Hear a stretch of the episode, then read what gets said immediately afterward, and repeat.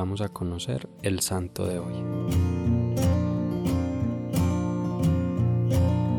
Hoy conoceremos la historia de los santos Zacarías e Isabel, padres de San Juan Bautista. Del Santo Evangelio según San Lucas.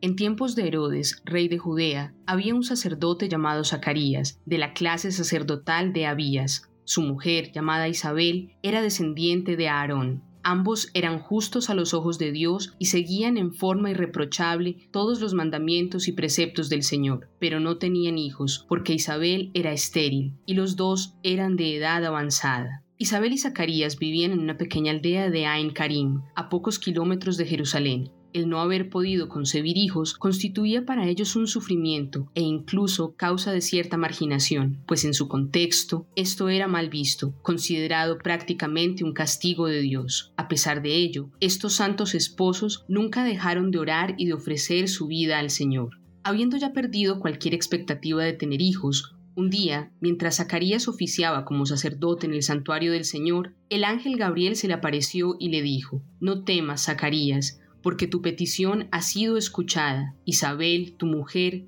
dará a luz un hijo, a quien pondrás por nombre Juan. Será para ti gozo y alegría, y muchos se gozarán en su nacimiento. No obstante, a pesar de ser Zacarías un hombre piadoso, se mostró escéptico ante las palabras del ángel y le pidió una prueba.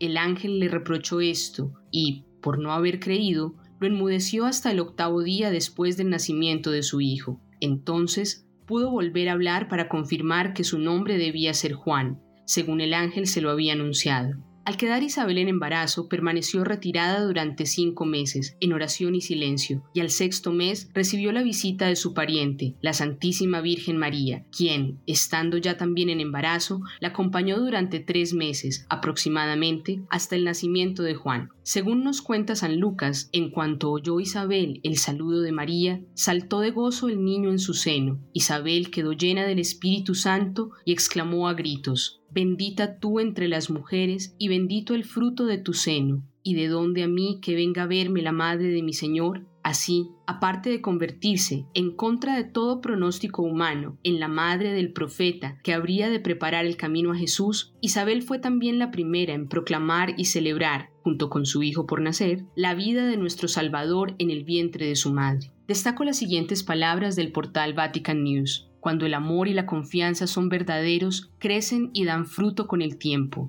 La semilla se convierte en un gran árbol. El evangelista Lucas hace un paralelismo entre esta pareja que ha fatigado para ser tocada por la gracia procreadora de Dios y la fe total de María que ha creído y concebido sin necesidad de pruebas. De ese modo Lucas muestra cómo Dios puede hacer maravillas en las vidas de aquellos que confían en Él y que esperan confiados el momento de su intervención. Estos dos santos de la antigua alianza nos dan la lección de que solo cuando un corazón cree sin pruebas y ama de verdad, puede experimentar el poder del Señor, no según sus propios planes, sino según la voluntad de aquel que es siempre soberano y al que hay que abandonarse con una fe incondicional, como la de María. Isabel y Zacarías son muestra de perseverancia en la fe y en el amor, entre ellos y sobre todo a Dios, y son testimonio de que, cuando abrimos nuestro corazón y nos abandonamos confiados en su voluntad, en lugar de pretender imponerle la nuestra, podemos ver que en verdad para Dios nada hay imposible. En tiempos de amores líquidos, de relaciones que se diluyen a la menor contrariedad, estos santos nos muestran cómo un matrimonio puede permanecer firme y fiel a pesar de los obstáculos, cuando su mirada está puesta en Dios. Nos enseñan a sí mismo el valor de la vida desde la concepción, pues es en el vientre de Santa Isabel donde una criatura que no ha nacido es capaz de reconocer con gozo la presencia de su Señor y Salvador también antes de éste nacer.